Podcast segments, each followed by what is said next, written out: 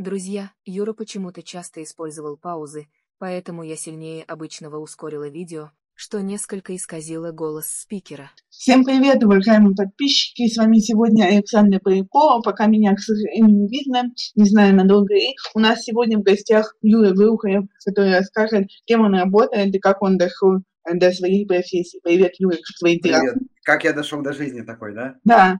Эм, я сейчас работаю, э, ну, скажем так, в молодой развивающейся финтех-компании э, специалистом по обработке очень важных данных.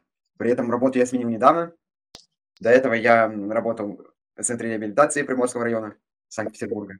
Причем пришел я туда, можно сказать, по случайному стечению обстоятельств. У меня был такой проект, э, в котором я участвовал еще с детства вместе со своей мамой, уроки доброты.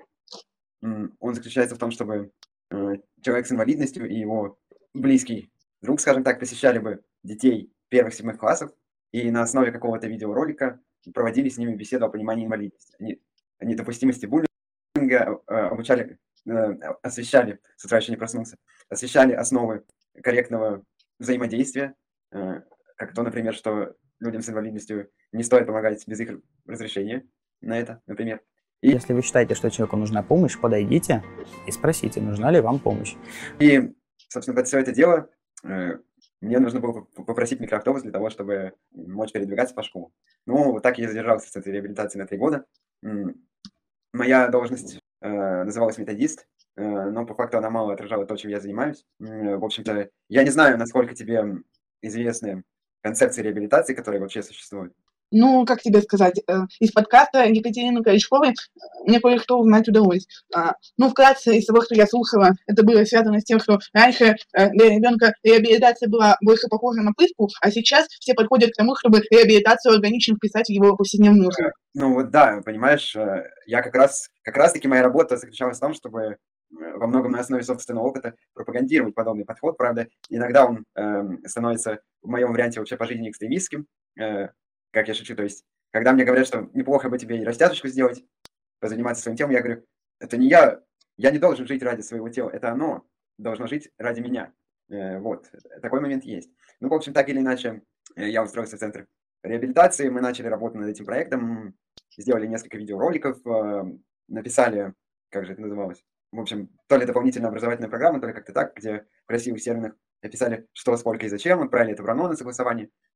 Потом грянула пандемия, и мы успели, собственно, посетить только одну школу, которая быстро откликнулась.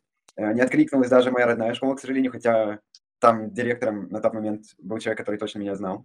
Эм, вот.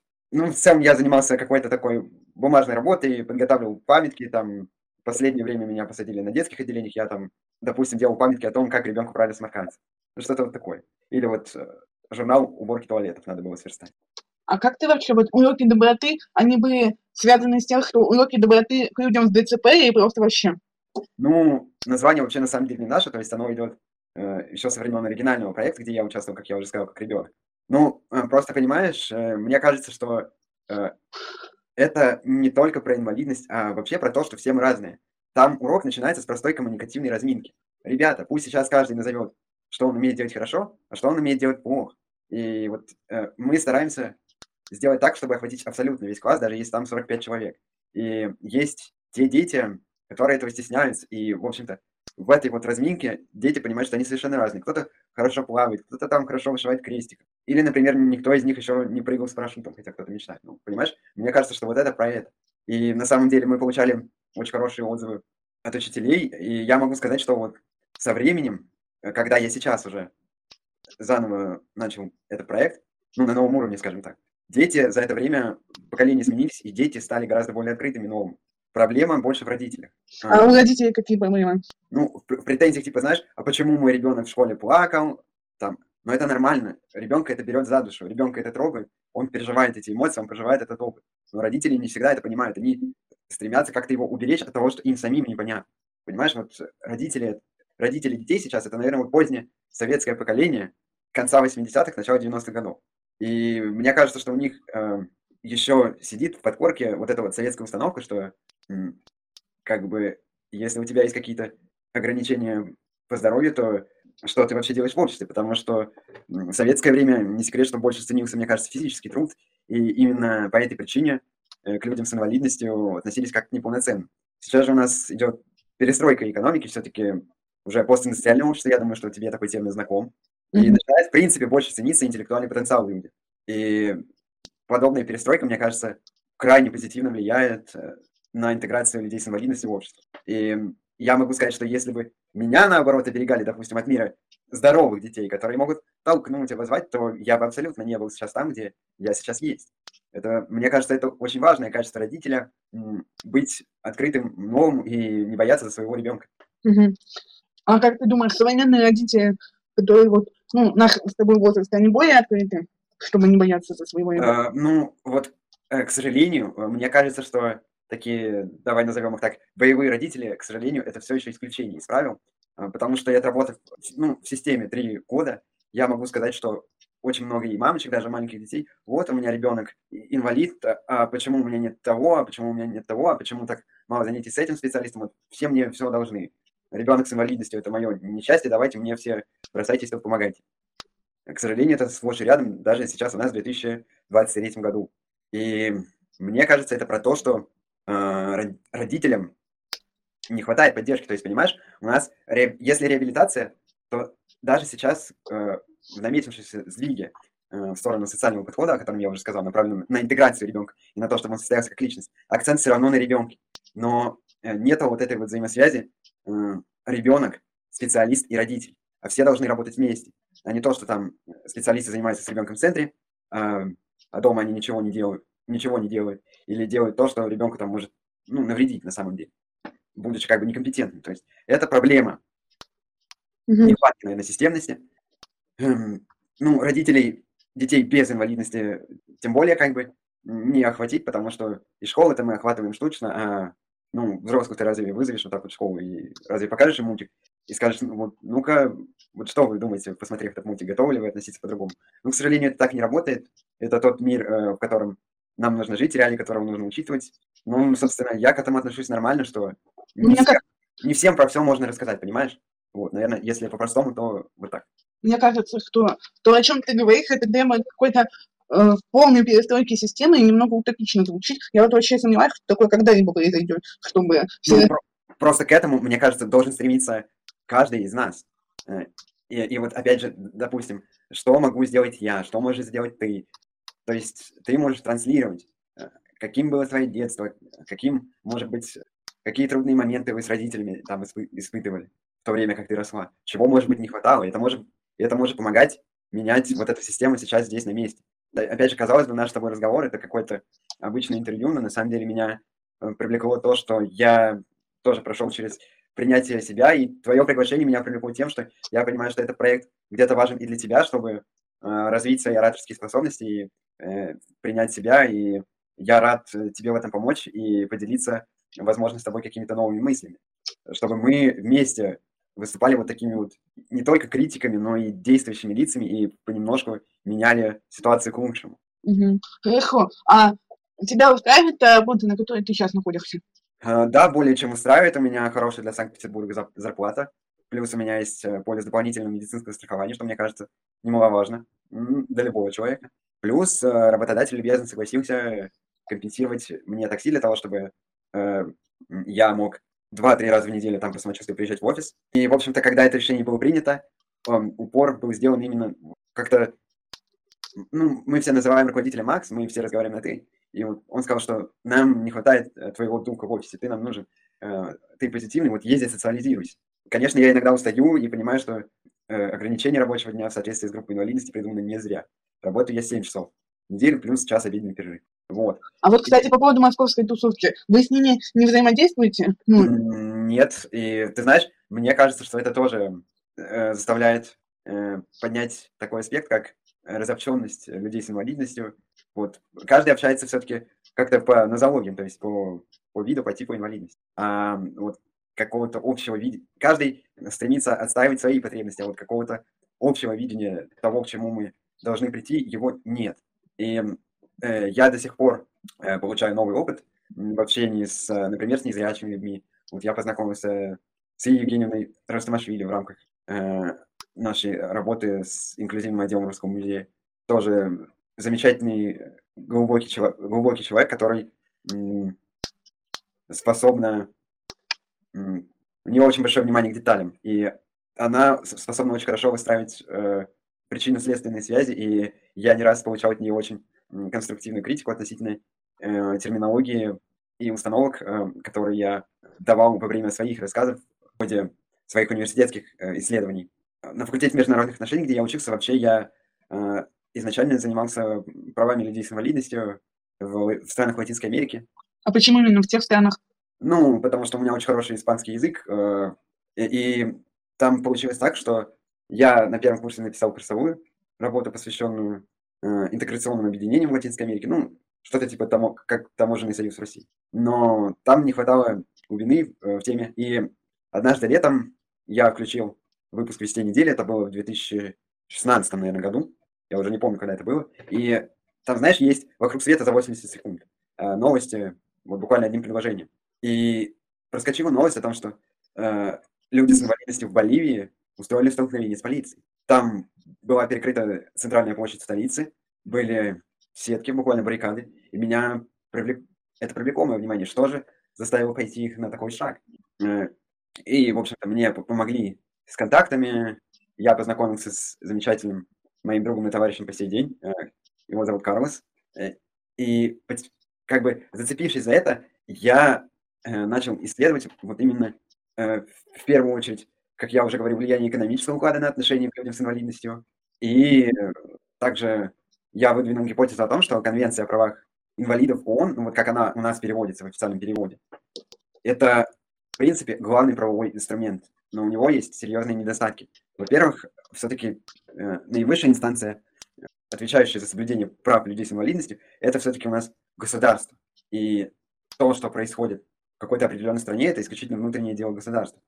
И это как бы ответственность его институтов перенимать тот или иной опыт и принимать какие-то меры социальной поддержки. Международный комитет по правам инвалидов, он может, ну, только провести слушание и, скажем так, принять резолюцию, которая выражала бы озабоченность ситуации, связанной с правами людей с инвалидностью. И с чего я все это начал? Познакомился я тоже с, правда, исключительно виртуально замечательным э, человеком Дмитрием Ребровым. Я боюсь соврать, называя все его регалии. Президент э, Всероссийского общества глухих, э, как мне... Нет, вру, председатель или сопредседатель Всероссийского общества глухих, э, вот, он... Я вот его спрашивал, он вот ну, он просто в комитете идет ротация, и вот я узнал, что он был избран, и я его спросил, «А вот, простите, у вас вот, вот такую-то ситуацию вы на слушаниях рассматривали? Он там говорит, ну, в общем-то, нет. И потом для меня был очень, э, очень ценный опыт тоже, что я вот забыл сказать, в центре у меня был еще второй такой проект, на основе, собственно, всех своих университетских расследований я записал серию коротких э, лекций теории и истории инвалидности. И он записал для нас фрагмент на э, русском жестовом языке. Ты говорил про Екатерину Крачкову, что она сыграла в твоей жизни какую-то важную, значимую роль. Я понимаю, как реабилитолог, а в данный момент вы с ней в каких отношениях находитесь? Э, ну, периодически помогаем друг другу, но сейчас я вроде как у нее уже не наблюдаюсь, поскольку, ну, уже веду так или иначе взрослую самостоятельную жизнь. Э, хотя мама у меня уехала всего за границу всего полтора года назад, до, до этого я жил, в общем-то, в одной квартире с мамой, и речи ни о какой по-настоящему эффективной сепарации, наверное, еще не шло до этого момента. Вот. Ну, Хорошо, просто тогда, когда твоя мама э, уехала, то, получается, она сепарировалась от тебя, а не ты от нее. И вот какой вопрос я хотел задать. Э, не произошло ли чувство, что наоборот, ты же должен был уехать от мамы, а не она от тебя? Ну, э, смотри, здесь, во-первых, я с тобой не согласен, что это какой-то односторонний процесс. Это все равно процесс взаимный. Но в первую очередь, это процесс, который связан с э, преодолением эмоциональной привязанности к. А ты сам не задумывался о том, чтобы эмигрировать, допустим, куда-то? Ну, вообще, конечно, хотел, очень сильно, но остановило меня уже сейчас в взрослом возрасте осознание того факта, что я пока не схватил э, первоначального капитала, который бы мне позволил обустроиться в новой стране на первое время. А вот ты часто сравниваешь в своем монологе инвалидов и обычных людей, а ты чувствуешь себя все-таки больше инвалидом в плане того, что твои возможности ограничены, и больше приравниваешься к здоровым людям, что, э, что хочу, то и делаю в целом. Э, ну, смотри, это очень хороший вопрос. Э, я себя очень критикую за свое мышление, но я как-то был... Меня воспитали с установкой о том, что я такой же, как все, и поэтому порой я стесняюсь того, что у меня есть и друзья с инвалидностью, Почему? и стараюсь... Вот для меня это тоже хороший вопрос. Если мы как бы все равны, между нами нет различий. Да, получается, ты несколько противоречишь с, э, установкам, которые ты продвигаешь. Как бы, если все равны, то зачем стесняться своих друзей? Ну, это, наверное, это до сих пор вопрос, на который нет какого-то определенного ответа, а, но, наверное, э, это следствие того, что все-таки принятие самого себя, оно еще не совсем у меня состоялось. Мгм. А как ты поймешь, когда оно состоится? Ну, на самом деле, мне кажется, за последнее время я стал немножечко ближе к этому. Э, В принципе, по мере того, как мы взрослеем, как-то мы на многое закрываем глаза и начинаем ценить людей такими, какие они есть. Что ты ожидал от отношений с инвалидом и что не сбылось? Ты говоришь, я не мог ей дать там чего-то. А что, по твоему мнению, ты должен был бы ей дать? Эм, ну, нет, э, начнем с того, что и, и мне, получив какие-то, ну, получив опыт, ну, на самом деле у меня не было каких-то длительных отношений вообще с кем бы то ни было. Первое, это ты знаешь, э, почему э, ты полагаешь, что хотеть любви– это самая позиция. А во-вторых, почему, как ты думаешь, каждый из вас хотел максимальной любви от другого партнера. Как будто, ну, обычно такая ситуация происходит с теми, кого немного недолюбливали в детстве, Да, и они пытаются найти эту замену во взрослой жизни. Было такое? да, э, сами по себе бы и не готовы выдать столько любви, сколько ждет человек. Э, возможно, возможно. Потому что, опять же, ну, я очень нежный, я очень романтичный, но у меня нет опыта в отношениях, то есть у меня нет опыта как это выражать. Что касается темы недолюбленности в детстве. э, Ты знаешь, оглядываясь назад, я хочу сказать, что, по крайней мере, меня очень любили. И у всех эта любовь ам, э, выражается по-разному. Часто, к сожалению, она перерастает в гиперопеку, чего я как раз стремился своей работой в центре как-то не допустить, все разумные добровечные. Э, И при этом, конечно, всегда а, отношения между родителями и детьми в семьях, вот где у ребенка инвалидность, оно особое. То есть Мгм. Но ты сказал очень интересный парадокс. Говоришь, у тебя не было чувства, что тебя не любили, несмотря вот на эти кратковременные истерики, но при этом ты соглашаешься с тем, что тебе хочется всеобъемлющей любви от девушки, чтобы ее было прям много. И вопрос, если бы э, как бы вот, а, тебя любили настолько, что тебе хватало, наверное, потребности во всеобъемлющей любви э, не было бы, и ты понимал, что любовь, она не совсем э, всеобъемлющая. Как бы вот почему у тебя все-таки, если тебя любили, существует потребность в такой безграничной любви к тебе? Э, Ну, мне кажется, что все-таки отнош... э, любовь между парнем и девушкой и между ребенком и родителем, она немножко разная. Мне кажется, что эта потребность э, безграничной любви, она про, про желание реализовать себя, опять же, реализовать какую-то свою нежность, э, вот это вот романтичное видение мира, детскую радость от того, что ты, наконец, открываешь этот мир, став более подвижным, мобильным и самостоятельным, да? Мгм. М, Ну, получается второй парадокс. То есть, а, вроде как ты понимаешь, что любовь на самом деле не безгранична, и вроде как ты понимаешь, что ты сам не можешь безграничную любовь девушке выдать в какой-то момент, но все равно продолжаешь дать безграничной любви. Так выходит? Эм, ну, на самом деле, я бы сказал, что, что, как тебе сказать, безгранично, это, конечно же, большое упрощение. Она не безгранична, и более того, что я считаю, что каждый партнер э, в любых отношениях, и в дружбе, и в любви э, должен оставаться независимым. Э, вот, но просто, мне кажется, здесь больше, опять же, страшно, что те или иные отношения опять завершатся неким отказом. Ну, Вот. а, а как может быть страшно, если ты только что сказал, что у тебя нет отношений, соответственно, сравнить-то нечем. Ну, есть несколько отказов, но а, а, то, что девушка отказалась с тобой знакомиться и там еще что-то, это же нельзя считать, что отношения развалились. Они по факту не начались даже как бы. Э, ну, в общем-то, да, и на самом деле меня это часто и пугало. То есть у меня в голове есть мысль, что там, я никому, я никому не нужен, я ни на что не гожусь. э, Кто тебе ее произнес? От А, кого? а, понимаешь, никто-то и не произносил, это, как, это исключительно внутренний голос. э, вот. Очень, конечно, тонкая такая тема. Я сейчас как раз работаю с этим, со специалистом, скажем так. Я надеюсь, что это увенчается успехом. Я потихонечку, помаленечку все-таки начал это преодолевать. Вот вечером знакомств. Та или иная девушка тебе не написала, или ты не написал. Это тоже нормально, что она там тебе, ну, не вызвала каких-то сильных симпатий. Ну вот. Но, тем не менее, вот такие вот затыки, они еще остаются. Страх отказа. Ты уже не пер... Точнее, э, даже нет. Почти каждый человек, с кем я общаюсь в ДЦП, он говорит мне о страхе отказа. И что ему отказали огромное количество раз, и он не смог с этим справиться. А как ты думаешь, почему люди, во-первых, не могут справиться со страхом отказа, и как гипотетически это возможно сделать? Э, Вот, кстати, э, сейчас то, что ты сказал, для меня очень-очень ценно, можно сказать, такой дикий инсайт, потому что эта тема до этого обсуждалось с родителями, которые не имеют инвалидности, имеют свое построение отношений, там, даже между собой, там, как мама с папой познакомились, с психологами, э, с другими специалистами. Э, но вот э, такой инсайт, такую статистику э, я слышу впервые, для меня это удивительно. Это такой статистики э, нигде ты не прочитаешь, просто... Я понимаю, да, что это твоя выборка. именно. Откуда страх отказа берется, я понять не могу. Ну да, нам Нет, ну, вот это как раз от, от того, что как бы кто-то боится себя не, не реализовать. И, ну как кто-то получается, мы все ЦПХ боимся этого. ну, получается, в той, в той или иной степени, да. Кто-то это преодолевает, а кто-то и нет. И как это преодолеть? И почему у одних получается, у других нет? А, ну вот на самом деле сейчас, э, в нашем с тобой разговоре, в частности, мы занимаемся именно этим. Э, мы сейчас э, не стесня... пытаемся не стесняться говорить на публику, зная, что вот это видео там э, посмотрят другие.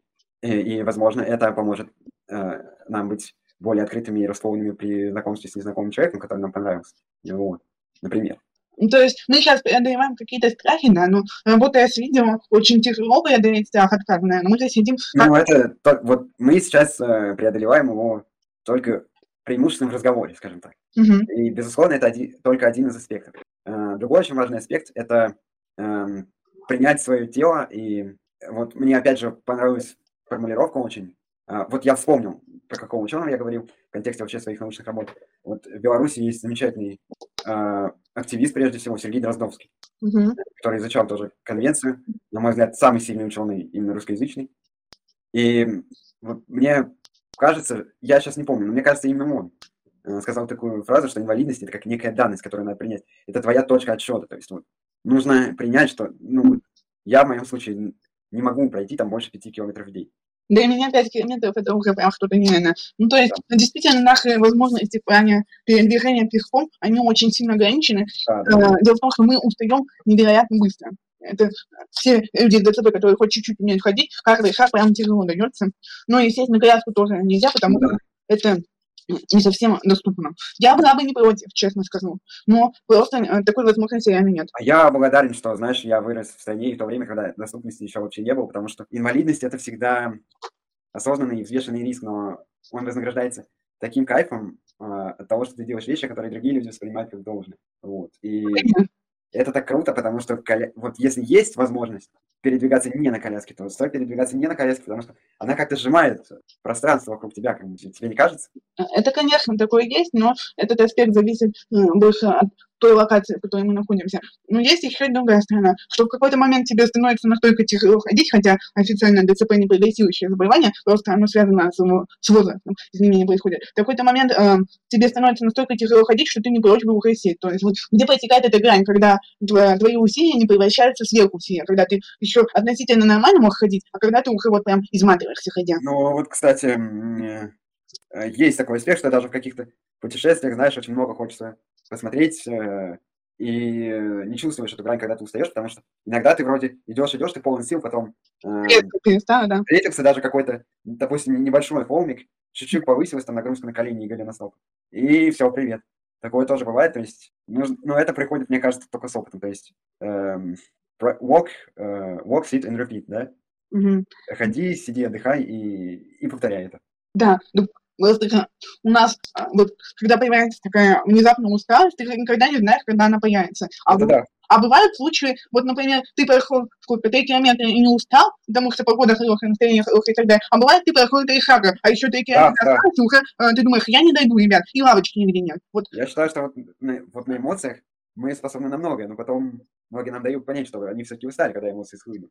да, и я к чему рассказываю этот эпизод, что перед выходом какую-то прогулку мы стараемся рассчитать свои силы, что, э, вот, допустим, я знаю, что это расстояние я нормально прохожу, а вот дальше этого расстояния могут начаться проблемы. Но в целом это невозможно, потому что упадок сил может наступить, а, как я и говорила, только когда ты вышел из-под. И что делать в этом случае? Возвращаться назад и идти че- через бой? Ну, да, я сейчас стала пользоваться скутером и инвалидной коляской, потому что объективно я понимаю, что я а, не могу. Вот эти вот вспышки усталости стали очень часто происходить, и действительно, ну, я не знаю, смогу ли я вернуться домой или нет. Ну, здесь нужно разобраться, почему. У меня, кстати, э, немножко другая картина. То есть у меня моей повышенной утомляемости способствует еще и бронхоэктатическая болезнь. То есть при рождении у меня одна из легких не раскрылась. Считаю, что у меня их полтора. И мне не хватает э, прокачки. Мгм. Я не могу прокачивать такие объемы воздуха, которые мне требуются. Вот. Да, и с воздухом есть проблемы у многих. Например, там, ну, у кого-то от природы заложен нос и так далее. Кто-то в пыльном городе живет. Поэтому здесь я не, я не знаю, как лучше. Мне на инвалидной коляске не очень удобно передвигаться из-за всех этих бордюров и прочего, но и пешком мне очень тяжело. Поэтому я, скорее всего, тоже через несколько лет и в ближайшее время мне придется оказаться на коляске, и причем это происходит вне зависимости от моего желания, хочу ли я там оказываться. А, вот такой вопрос тогда встречный. А ты когда пешком ходишь, ты ходишь без технических средств реабилитации или, или у тебя есть? Ну, обычно, а, вот когда я ходила еще так много, то меня водили за руку. И я тогда даже тростью не пользовалась. Но потом я научилась ходить таким образом, что меня водят за руку, и э, в другой руке у меня трость. То есть двумя тростями и совсем вот без руки у меня не получается, к сожалению, до сих пор. Возможно, поэтому тяжело. Возможно... Ну, а ты пробовала? Кстати, очень хороший, очень Э, поучительная история, я всегда ее рассказываю, значит, извини, что перебил, но мы потом к этому вернемся. В контексте как раз твоих, бы. Эм, естественно, моя мама, как и любая мама, мечтала, что, ну, за руку я, как бы, естественно, ходил, потом мне исполнилось 7 лет, и, в общем-то, я пошел в общеобразовательную школу, и у меня появился тогда первый краб, и держать, я мог медленно идти по коридору и держать за перила, спускаться, подниматься. Подниматься быстрее, спускаться очень медленно, когда выносишь ногу вперед. Mm-hmm. Вот. Э, и, и так это очень долгое время работало, а потом в какой-то момент я поймал себя на мысли, уже, наверное, классе в седьмом, что я с девчонкой хочу пойти в кино, а не могу, потому что мне с бордюра даже без занижения не спуститься. Да.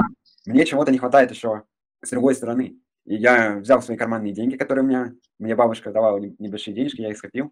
И ну, сначала я взял два рандомных краба, которые у меня были, перенастроил один из них, там поправил ногу, потом взял вот эти денежки, купил две одинаковые трости, и вообще, вау, я начиная с того, что едва-едва ходил в соседнюю пятерочку там за хлебом, который в 400 метрах, mm-hmm. а э, закончилось-то, в общем-то, все тем, что в прошлом году я попробовал, попробовал зайти на город товара в Карелии. Можно потом прогуглить или вставить сюда картинки, что это такое. Можно вставить твою фотку с той горы. Да-да-да. И до этого я в Петрозаводске еще пробежал марафон пару раз. 4 километра за час. То есть, конечно, это все равно чуть ниже скорости обычного человека, но для меня это, поскольку я на пределе возможностей, условно это, конечно, можно назвать бегом для меня. Вот. Угу. Тоже классный такой челлендж. Но так это я к тому, что, вот опять же, если бы я... А что бы произошло, если бы я следовал маминой мечте? Что вот еще чуть-чуть произойдет чудо, и он пойдет. Ну, оно не произойдет, вот именно, да. Сначала, как бы, моя мама, ей это казалось вообще случаем кошмаром, что я на этих тростях повисну, и мои ноги станут как сосиски, условно говоря. А произошла обратная вещь. И здесь, опять же, мы говорим о том, что э, нужно прислушиваться к потребностям ребенка и стремиться к тому, чтобы он сам осознавал свои потребности. Это на самом деле вот ключ к успешной полноценной жизни. Это ровно вот четкое понимание своих потребностей. Какая есть проблема э, и как ее можно решить. Угу. Ну, в целом-то да. Просто родители часто как бы э, выдают свои желания за наши. Да, да, да. И ты тоже затронул такую очень важную э, тему. Э, вот все никак мы от этих колясок не можем отвязаться. И казалось бы, мы уже поговорили, что вот коляски быть, наверное, не хочется, но это неизбежно произойдет. Mm-hmm. Есть еще такой второй момент. Вот мне, как бы мой лучший друг говорит, вот ты любишь автомобили, ты любишь скорость. Почему, вот ты сейчас хорошо зарабатываешь, почему бы тогда тебе не подкопить, не отложить какую-то часть денег, вот посмотреть трехколесный электросамокат. И типа про себя ты такой думаешь, что за парадокс опять же. Типа я не хочу в коляску, потому что, ну, зашквар сидеть и смотреть там людям в попы, а какой-нибудь электроскутер, это круто. Ну, и опять же, маш, маш, машина вот для нас это та же коляска, только она больше, она с закрытым кузовом. Вот. Ну, относительно вот скутеры, кстати, например, да. машины, машина там вообще она у всех есть. То есть, э, едя на машине, мы не выделяемся. А скутер, он выглядит вот как сейчас появились эти гироскутеры, самокаты да. детские. Это все выглядит как самокат, и поэтому мы не так бросаемся в глаза. Ну, да, да, да. То есть... Не так низко, кстати. То есть мы не прямо на полу, как на инвалидной коляске. А дело это может быть не в самой коляске, а именно в желании как-то не выделяться и, опять же, быть, быть как все. Ты не находишь, что в этом есть некий парадокс. Ну, возможно. А возможно, что нужно подобрать правильную коляску, но, опять же, не у всех есть такая возможность. Вот с маленьких городов люди, они даже не знают, допустим, что существуют электроколяски и все такое прочее, потому что не в каждом городе их производят, к сожалению. Сейчас есть такие очень продвинутые за рубежом электроколяски, которые позволяют как бы вставать, то есть у тебя ноги закреплены, и с помощью гидро... ну, электроприводов она тебя поднимает. Да, и есть еще, которая сама коляска поднимается. Вот, например, у тебя высокая полка, а, а ты на коляске, и ты высоту самой коляски поднимаешь, чтобы ну, дотянуться до полки, да. Сидеть высоко мне было страшновато, и сидеть я бы все равно не хотел. А потом тут вот. опускаешься вниз. Но факт того, что у нас России такие коляски там не найти, наверное. А да. чтобы попасть за рубеж, это нужно отдельное предпринять квест. А ве- вот велик я, кстати, тоже смотрел. Мне не любой трехколесный велик подходит. А вот ну, знаешь, что такое мотоцикл чоппер, такой с заваленной вперед вилкой? Я знаю, да, и велосипед я знаю. Но велосипед тоже, типа, до определенного веса. Я очень долго каталась, наверное, до 18-20, и потом просто в какой-то момент велосипед перестал выдерживать мой вес. А если покупать велосипед для большего веса, то он, получается, занимает полквартиры у тебя. Да, не, просто нужен велосипед, где у тебя ноги впереди, где у тебя на ноги не давит вес своего тела. Мгм. И такой велосипед очень сложно где-то хранить, потому что он действительно... Большой. нос. Да, да, да. А мы живем в маленьких квартирах, и кто-то в однокомнатной. Ну, как бы, какой И велосипед? это еще хорошо, там у меня есть грузовой лифт, но не у всех есть грузовой лифт в доме, понимаешь? Ну да. Это тоже проблема. Вот. То есть вроде есть техника даже, вроде есть даже э, кто-то на ней катается, но мы живем в таких маленьких комнатушках, что, блин, порой самому э, заходишь в комнату, и она такая маленькая, что ты сам там еле помещаешься. А у меня все удобно, она не слишком маленькая, чтобы было тесно, но маленькая, чтобы негде было падать, и везде можно было схватиться рукой. Очень Ну, у меня удобный метраж. Да, я тоже в сравнительно большой квартире живу, но не представляю, как люди в однокомнатной могут вообще какой-то свой инвентарь хранить Ну да, да, да. А, вопрос а, возникал от безграничной любви. А, ну, раз ты такой эпитет используешь, то давай дальше продолжать. Какие есть критерии, что любовь человека к тебе безгранична? Прежде всего, любовь, она основывается на доверии, ощущении комфорта взаимном, теплоте. Для меня в любви очень важен, э, очень важно, чтобы и, как бы и ты, и партнер вы вместе росли и развивались, чтобы это было что-то взаимообогащающее. А ты не думай о том, что неопытность того, чтобы иметь отношения, которые есть у ДЦП также в том или ином смысле, она мешает вот гармоничному. Слушай, она мешает, но здесь, получается, волков боятся в лес не ходить. То есть с чего-то же надо начинать. Да, И просто существует вариант того, что ты по незнанию э, того, как правильно себя вести, можешь, например, начать подавлять человека и как-то абьюзивно себя вести э, Конечно, конечно. случайно по отношению к нему. И что в этой ситуации делать? Вот если бы тебе человек говорил, что ты Открыто поговорить об этом. а- абьюзивно себя ведешь по отношению ко мне, ты бы как отреагировал? Так э, круто, так пара для тебя. А тебя как будто вот тянет в отношения, где все очень плохо. Э, Есть такое, но Любить значит страдать. Чтобы не страдать, надо не любить. Но тогда будешь страдать от того, что не любишь. Поэтому любить значит страдать. Но не любить тоже значит страдать. А страдать значит страдать. Нет любви на белом свете, доля горькая моя. Кто скажите мне, ответит, где девчоночка моя? Ё-моё. слушай, ты, ты точно учишься в этом, э, вышке, ты, ВШЭ, как будто ты на психолога учишься. Я гениальный сыщик, мне помощь не нужна. Найду я даже прыщик на теле у слона.